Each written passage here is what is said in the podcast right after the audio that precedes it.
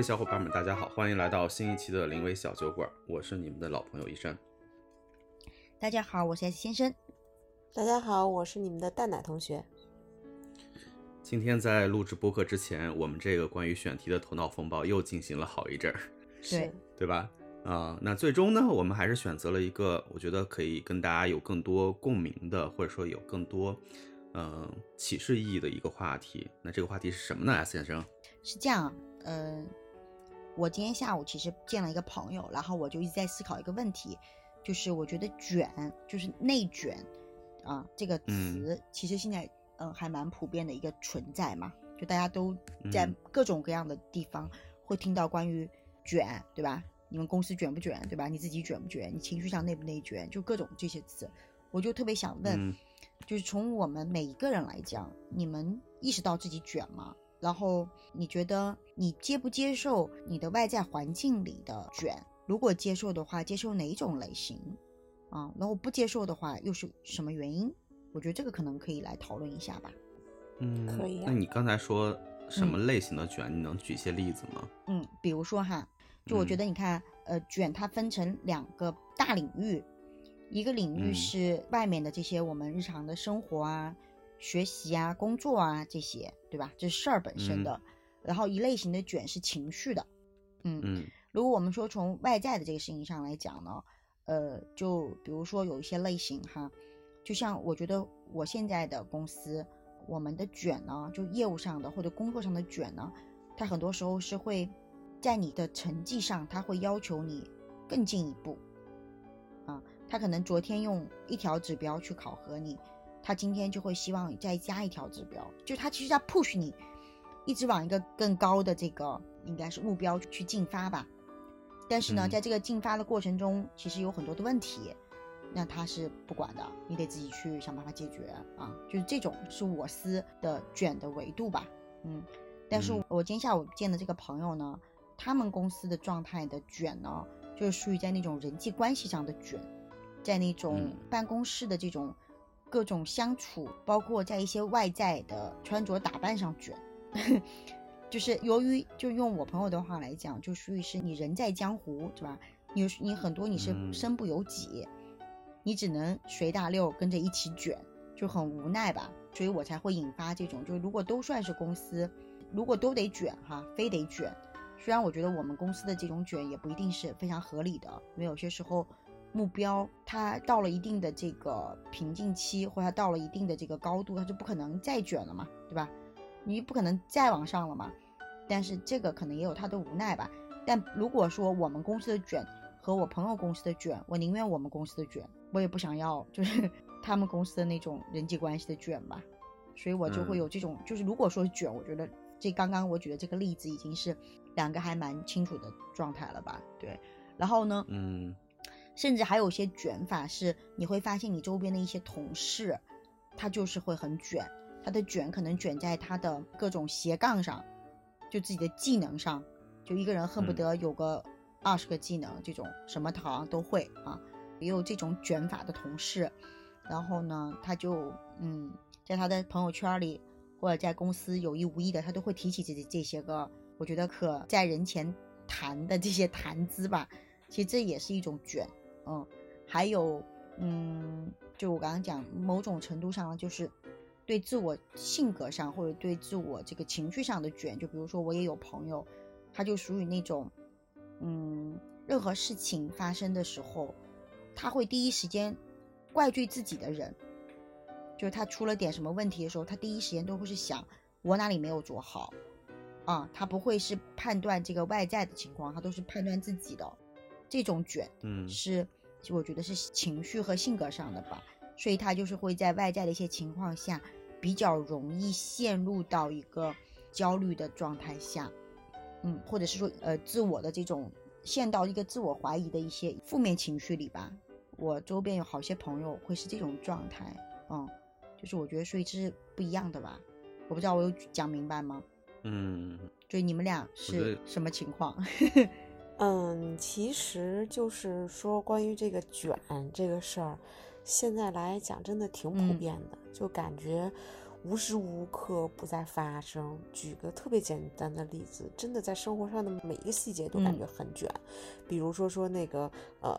同样是这种同质竞争的奶茶品牌。可能 A 店有了一个什么什么样的配方，结果你到了 B 店，你发现，哎，这跟 A 店不是就是配料相当雷同吗？就感觉大家都很卷，嗯，就是这个甭管是迭代也好，还是精进也好，就是大家的这个相互的竞争意识，其实在我看来啊，也算是一个就是，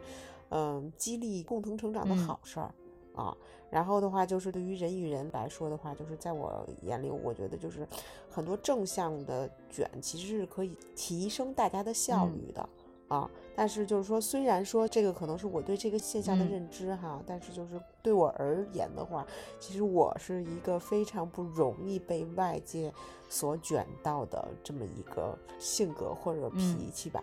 然后可能对于我来讲啊，就是我特别容易自 卷，就是我自己会给自己定目标。然后但是说就是我的这个所谓的卷的话，可能不是 S 先生刚才说的是那种，比如说在精神上啊特别紧张、特别紧绷啊之类的，不是的。可能说我会嗯设定目标，然后嗯很努力的去就着目标去达成。就是其实可能我是这样一个就是激励自己的人，然后。也没有法儿说说啊，那这样的情况下，我是不是在学习上特别卷？我觉得其实，嗯，学习这个事儿的范围是可大可小的。那是就是书本上的学习呢，还是说就是说我们个人能力、技巧或者说知识面的这个拓宽都算呢？对吧？然后对于我来说的话，就是比如说我确定要做什么事儿，那我可能会为这一件事儿去做大量的学习也好，技能的提升也好。这样我会做的，但是确实不会说单独的去卷书本上的学习，这样，对，就是可能每个人就不太一样吧。但是其实就是，嗯，像我这样自己卷自己的，就是可能会让很多朋友就是不太理解，觉得说你这何必呢？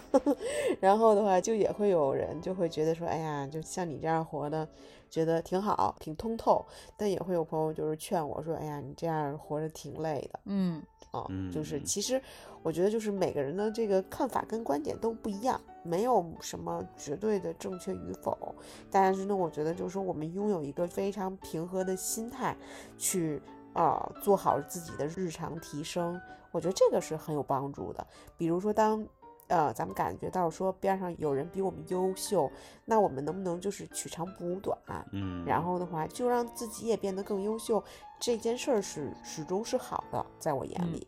对。当然我的想法也不一定对哈，但是可能这个是我现在的看法吧。嗯，明白明白。嗯，其实我一直有一个问题啊，就刚才你们聊到卷这个话题的时候，我在想说，刚才丹娜同学用到一个词，我觉得非常好，叫竞争。嗯，对吧？就是。我们其实现在讲内卷也好，或者卷别人也好，这个“卷”这个词好像，其实最初的这个词应该是竞争，但是不知道为什么就是就出现了内卷这个词。那我其实一直有个疑问，就是到底到什么样的程度算作卷呢？呃，我觉得就是 over 了吧。嗯，就是你刚刚提到竞争嘛，对吧？我觉得在任何事情上，一个正向的努力，它其实。这就是一个正向的竞争，一个合理的、良性的竞争。对，这个我觉得是完全没有问题的，对吧？嗯，就包括我们小的时候读书，你考学，对吧？那这个是一个良性的竞争，大家考分第一名，谁考的分更高，这都是一个良性的竞争，所以这个不能称之为卷。但是我觉得，嗯，超过了一些度吧，我觉得大家就会觉得比较卷吧。我觉得就可以把它归在卷的这个范畴里。明白，明白。嗯。我其实对于卷这件事情，就出这个内卷这个词儿之前，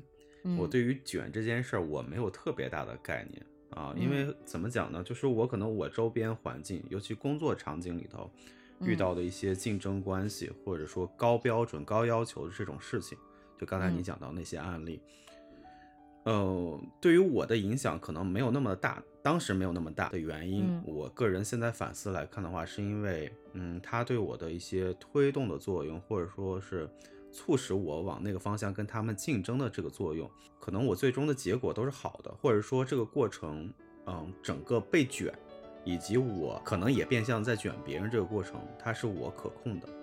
嗯。然后最终结果也是还比较好的结果，所以在那个阶段，其实呃，所谓受到这种卷环境内卷的这种影响，我也很嗯。难讲它是有还是没有，我只能讲就是它对我的可能负面的影响应该是没有的啊，那嗯。个时候是感觉不到这个的。那可能从这几年的，就是包括咱们所谓的这种社会舆论环境，包括啊、中间我也转换了赛道，进入到新的职业，对吧？进入嗯。到新的这样一个领域的时候，就会发现可能自己过往的一些经验、知识、能力，就在这个领域里边出现了很多自己掌控不了的局面。嗯。但这个领域一样的也会出现这个领域特有的一些卷的环境啊，但是它的嗯。环境卷的方式可能和之前的领域又不太一样，但嗯。是我也能感受到，然后我也会去嗯变相的、主动的或者被动的去 push 我自己去嗯做这些事情，嗯，但是我会发现，首先这个过程当中有很多不可控的因素是我掌控不了的，嗯然后其次，最终那个结果又是一个很不确定性的一个结果。我然嗯后我就发现自己在这个过程当中处于一个呃无力的一个状态。嗯对，所以可能嗯、真说就是受这个环境的卷的这种影响，实际上是我可能这一两年内才陆陆续续有所感受的。啊然后包括啊，包括我跟蛋奶同学，其实现在也是同事嘛，对吧？嗯啊，我们之间其实蛋蛋同学有时候也会在用一些嗯打引号卷的方式，哈 哈在在在促进我们的工作往前去推进啊，也会有这样一个方式。但是其实我只能说，可能这一两年我开始感受到卷带给我的一些负面的一些影响，情绪上的也好，行动上的也好，都会有。所以我其实当我意识到这件事情之后，然后也意识到了自己的无力之后，哎，其实之前，呃，S 先生你也有有私底下我们也探讨过一个问题，就是嗯要承认自己的无能为力的那方面嘛，也就是要承嗯认自己是个普通人嘛。其实嗯当自己可能慢慢意识到这一点之后，我其实也在尝试去放下一些事儿，可能嗯这个环境内的整个卷的氛围还是如原来一样，但是嗯这件事儿是我不可控的，那我可嗯控的是什么？我可控的只有我自己。嗯对吧？所以嗯如果说当受到这样卷的影响之后，我采取什么样一个方式和手段啊？我怎么去控制我自己，就变得更加重要。那我自己采取的一个算是方法论的方式，就是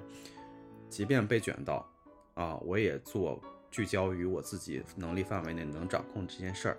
去尽力把这项工作往前去推进。但是最终推进的怎么样？推进的结果如何，它是我掌控不了的，那我就不要去纠结在这个我掌控不了这个事情上，让我自己的在情绪上和心态上能够更加的嗯舒适一些吧。啊，我觉得这个是我现在采取的一个方式和方法。那你嗯刚才还讲到一个点，关于这种情绪内卷，嗯呃，但是你们其实也了解我，我其实，在过往的这些这么长时间内，我是属于一个比较容易跟自己产生内耗的人。对对，所以我是在情绪上，就不要说别人卷我，情绪上我会自己卷卷自己的一个人啊。这个是我，这个是我可能到现在为止还没有怎么讲，还没有完全的 handle 得了的一个事情。当然嗯，这个事儿也是，既然已经意识到嘛，我自己其实也在去努力的去调整和改变嗯啊。但是我觉得就是卷这件事儿，其实你看这个词非常非常的意象，就是卷是什么？就是把自己给就是卷起来嘛，对对，那卷卷起来这个，对，向内卷这个方式，那那就很显而易见，它是一个不啊舒适的一个状态。我知道了，对不对就是就是精神上卷自己，我们可以说是内卷，就是在外面嗯卷，就是对外头是就是外卷，去卷别人。对，但是但是你不管怎么卷，其实我们从意向上去理解“卷”这个字，嗯，都会觉得它是一个不舒适的一个人生状态，对，对吧？它舒展上来们才是会舒服的，对的。对对对，所以我就觉得这个事儿是，甭管说是主动的还是被动的，一旦到达了卷这个程度，那它一定是不舒适的一个状态，它一定就不简单是一个竞争的，或者说自己跟自己较劲的这样一个程度了，它可能这个程度已经上升到一个比较令自己不适或者令别人不适的一个程度。所以既然都已经意识到不适了，那我们能做的是什么？我们能做的就是自己能掌控的那摊事儿，包括我们自己。啊，让这个状态尽力的舒适舒展开来，这是我的一个对于这件事情、或者对于卷这件事情的一个自自我的一个认知和看法吧。所以其实到现在为止，嗯呃，我觉得我的一大进步就是我现在对于周遭环境不管周遭环境卷成什么样，他们对我的影响，其实在目前来讲，它已经降到一个比较低的一个水平。啊，那我可能下一步要做的事情，就是在情绪这件事情上，在自我跟自我较劲这件事情上，我能不能有所转化？这是我的一个，嗯，变化吧，算是。我觉得挺好的，是因为我们讲到这个事情，大家都有很多自己的看法嘛。就比如说，我觉得我，嗯，一直都不觉得我自己是个卷的人。就不管，应该说我在情绪上吧，就我不觉得我自己会是内卷的人。就是，嗯，我不太会。怎么讲呢？就要责怪自己吧，嗯。但是你是一个容易卷到别人的人。对我，我会把我自己的 所有的行为合理化的，就我自己啊，就是我是一个，当我自己能够把这些事情合理化，或者我觉得逻辑和嗯因果我自己能想明白的时候，我就容易放下。嗯。啊，我就不会在这个事情里面一味的钻在牛角尖里出不来啊，然后把它呃再异化出了更多的其他的负面情绪。这种我基本上是不太会有的啊，或者甚至可能说就基本上没有，嗯嗯。然后呢，但你刚刚提到说我会卷别人，其实这个是也是有两个阶段吧。就以前确实是真的，就是我有些时候也会在思考这个问题。就是我年轻，虽然我现在也不老啊，就是就是就是此前的嗯早些年吧的一些在工作中的时候，就是我是属于那种非常高标准、高要求的人。啊，然后呢，我还把它美其名曰，就我刚刚讲了嘛，我会给我为我自己去合理化的，我会美其名曰说，我要求的标准和严格都是我自己可以做到的，就当我自己都能做到了，你们为什么做不到呢？对吧？就是我会有很多这种，嗯，我觉得过于苛刻的一些标准吧，嗯，对于跟我一起工作的人，嗯，不光是我自己小团队的啊，我也会要求协作团队，嗯。所以我觉得可能那个时候跟我一起工作的人都压力会相对比较大一些，那我肯定就卷到别人了嘛，对不对？但你说，嗯，现在这个状态下呢，呃，我不太会那么去卷别人了，嗯，但是对工作的标准和要求没有放低特别多吧，啊，以前我可能会是要求都是万事都是要卓越的，就是要 outstanding，嗯啊，然后呢？我现在就可以，比如说绩效 S A B C D，对吗？我会觉得不一定非得真 S，有个 A 也可以。这样讲肯定会被很多人骂哈，因为 A 也也挺高的。对 对对，挺高的。对对对对对，我知道我知道。但是我想表达的本质上就是说，我现在不太会对那个最天花板的这个要求，就是或者说标准，有那种苛刻的想要一定要达成的那种愿望。我以前不是的。我以前就是觉得我的目标只有那一个，我是不接受任何过程中的 compromise 的，好吧？就是我不可以，但是我现在可以往下退一点儿，所以我总觉得我自己好像在嗯放松，但是我会觉得这种所谓的放松一点点的感受，自己也会舒服一些，嗯。但是你说对呃其他环境里面的卷啊，就是我的其他同事。他们对自我要求的这些情况对我是没有影响的，从来没有影响，影响不到。嗯，可能是因为我自己已经觉得很厉害了啊，就是刚刚我们说的这种要求，所以他们是影响不到我的。但比较容易对我可能会发生一些作用的吧，就起到一些作用的事情，就是比如说公司的一些方向，就像我刚刚提到，他们可能会对，因为我们考核指标嘛，对吧？它会有越来越严格的这些。这些东西的制定呢，有些时候我会认为有一些嗯 ridiculous。我以前会去抗争到底，嗯，我现在就不，就是我可能也是在走向了那种为自己合理化的方式，嗯，我就会觉得我说一百遍说一百句，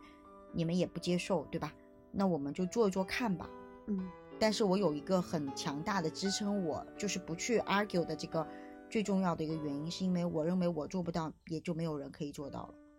就是我觉得他拿不出另外一个人可以用他能做到来要求我必须做到的例子，就我可能会有这种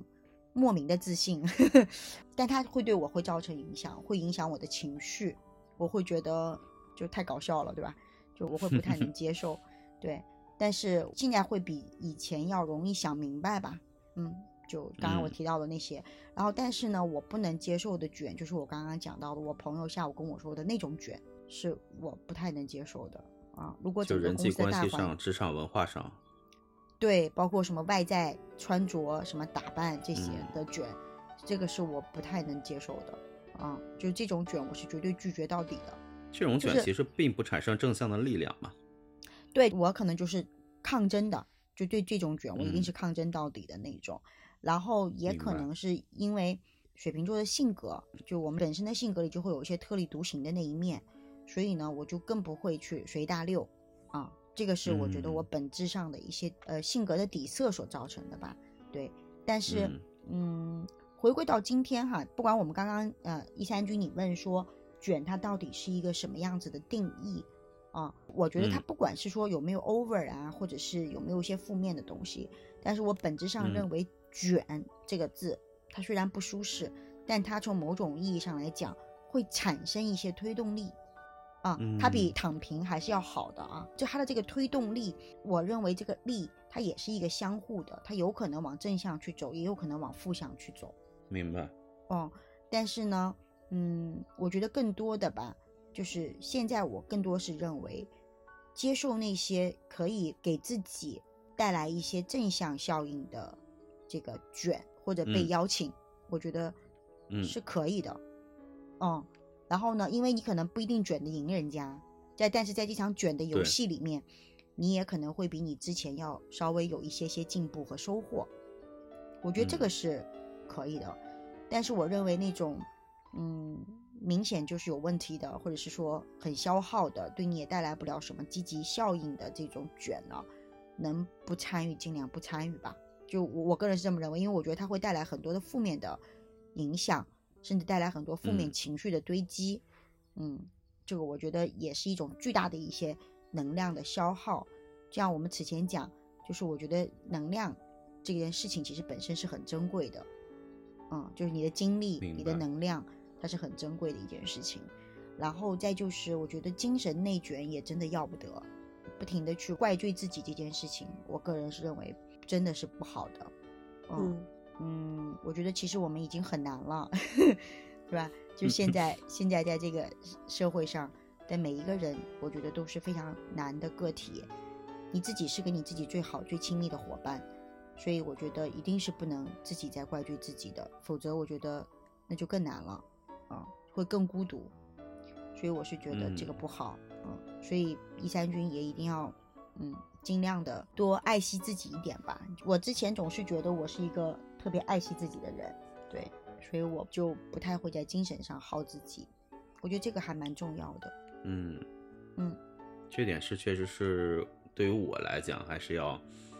要找到方式方法的一个点吧。对，但你刚刚讲的就很好啊，你在工作中面对的卷，对吧？你就经历了这个适配嘛，然后重新的这个嗯重点的转移嘛，就会让自己放下一些，然后就会对这个外在的这些个嗯影响，呃，把它降到最低嘛。我觉得这个就是一件很好的事情，可能是在一些其他情绪上再找到一些办法吧。我觉得终归是有可能的，就是树立一些这个护城河吧。嗯，就没有什么不好对的。对，反正这是一个过程吧，我觉得还是部分意义上针对工作卷这件事情的一些方嗯法论，其实可以运用到对于对抗情绪卷的一些事情上。是就是要看开吧。我觉得，你像比如说，我觉得我刚刚说的我的状况，我觉得蛋奶同学也是应该不太会自己使劲卷情绪的人吧。对，是的，就是因为呢，我觉得就是情绪在解决问题上是无意义的没错负担，啊，就是我不会因为说啊我焦虑我紧张就有助于我把我想要做的事情跟我想要完成的目标去嗯搞好，嗯反而它可能是是起到相反的作用的，啊，所以的话就是我觉得我们。别做情绪的消耗品，反而其实我们就是要更多的就是积极去把焦点集中在去解决问题上，或者说提供解决思路上。我觉得这个是重要的。嗯，并且并且嗯我觉得有一个非常重要的意识啊，就是说面对情绪这件事情，我觉得你是做不到掌控它的。你嗯能做到的就是是不要让它影响你吧，或者把那个影响尽量的降到最低，这个还是嗯蛮重要的。是是是就是它其实是客观存在，它一定在那里，它是一种能量的积累，就我刚刚讲的，尽量少去那个负面情绪嘛，因为它其实会堆积的，它会像一个嗯雪球会越堆越多的，所以尽量的不要在每一次的这个情绪里面的时候给自己再加一把，你知道吗？就是要把它丢出去，不要往里收回来。嗯，就你越收越多，你就会越来越大吧，这个负面的东西。然后你肯定每个人都会有一个可承受范围，对吧？一旦超过那个范围的时候，就有很有可能会失衡吧，就会到另外一个维度嗯上去。我觉得现在的人在精神上、呃心理上都还是负担比较重的，所以还是要尽量给自己减负吧，在情绪上。嗯，嗯嗯，对，而且的话，就是其实负面情绪很多时候会给自己带来很多的心理暗示，就是嗯，别人比我努力啊，别人比我优秀，所以我可能会比别人做得好吗？对吧？就是会让自己变得更不自信。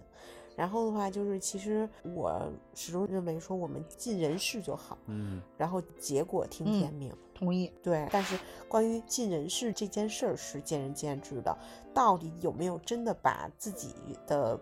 本身该要准备的所有能不能做到极致呢？那如果真的能做好的话，那我觉得结果已经不重要了，因为在这个过程中，或者说在准备的过程中，其实我们已经在个人能力跟个人技能上已经提升了很多很多，而这些其实远比结果，我认为是更重嗯要的。同意的，嗯同意的。嗯对，其实这些就是经验跟经历，这个是一个特别宝贵的财富。明白明白。然后我嗯觉得还有个非常重要的点，就是这种卷啊，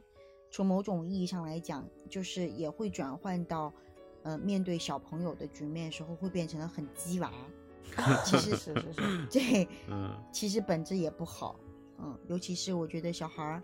在他应该有的这个相对于哈健康一点的这个心理状态的这个成长期里面，你在不断的给他施加一些，嗯，他这个年龄可能承受不了的压力，其实是更容易出现一些问题的。就是这个点是由于我今天还是嘛，今天下午的那个和朋友的聊天儿，他就提到他们家小嗯朋友，他一直属于那种散养型的，然后他最近就嗯面对了很多的，嗯，他周边的一些朋友的一些鸡娃的状态，就弄得他非常非常焦虑。呃，因为他一直都觉得小 H 先生是一个很快乐的小孩，然后所以他就来跟我嗯聊，就是说，呃，怎么样，就是，嗯，他如果做什么样的选择，是不是会对他的孩子造成一些什么样的影响？当然，我们只是探讨啦，对吧？然后这个嗯里面他就提到了，就嗯是有很多就是日常很卷的父母，然后小朋友也鸡娃鸡得非常厉害，但是单独看那些娃都不快乐，然后那些娃可能也会产生很多这种厌学的一些情绪吧。所以我是觉得这个还真的还蛮重要的，对，就千万不要无意识的就把这些卷的状态就带给了小朋友，这真的不太好，对。嗯但这是一件很难的事情。你的刚才都用了“无意识”这三个字了。所以就是要自己先不要做到卷嘛，就嗯你自己的这嗯个卷要尽量的，嗯，我刚刚讲正向的卷可以去参与，对吧？然后但是不苛求那个结果，呃，其他的就尽量的能够放松一些吧，对，而且尤其是还要就是我刚刚提到的这种情绪上的部分，要对外去，就尽量的往外丢，不要让它往里走，这个嗯还蛮重要的。所以，嗯，在小朋友的层面上也要尽量的教会他们。当然，小孩子会，呃，跟大人相比，他会更难，是因为他需要有一个足够的安全，他要确定啊、确保，嗯、就你对他的爱和是你给他营造的环境是安全的，并不会因为他呃、嗯对外去宣泄的情绪就会发生什么变化的，他才敢对外去有这种情绪的这个外放的可能性。所以这个我觉得还是要去教会小孩子的吧，尽量的都不要去做一嗯个嗯情绪去卷的状态。对我觉得我们这代人成长起来的过程中是没有人教会我们如何疏导自己的情绪的，所以就会有很多的情况，就大家都是比较，嗯，就是往内的嘛。没错没错。嗯反正也就是关于卷的这个话题，我觉得可能会有很多种可能性吧，就大家可能对会对对，有很多的无奈，对吧？但是我觉得，呃，对对结果本身，就刚刚一三君也讲到了，当你对结果没有办法 control 的时候，控制不了的时候，我觉得注意力要更 focus 在你能够控制的自身和一些行为上。是的，对是的，是的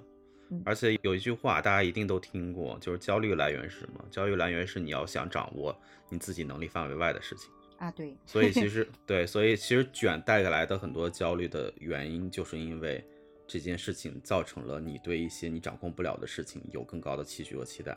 嗯所以反而就加重了焦虑的本身。所以我就觉得这个回归到这一点上来讲的话，卷这件事儿，客观环境卷，也许我们是掌控不了的。那我们嗯能改变的是什么？我们能改变的是自己对于卷这件事情自己的行为和态度，以及我们后续所有情绪情绪的转化。所以这个是我们能掌控的事儿。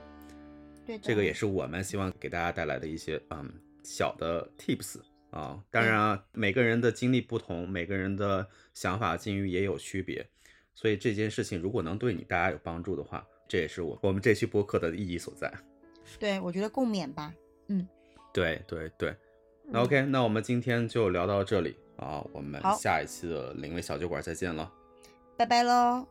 大家晚安。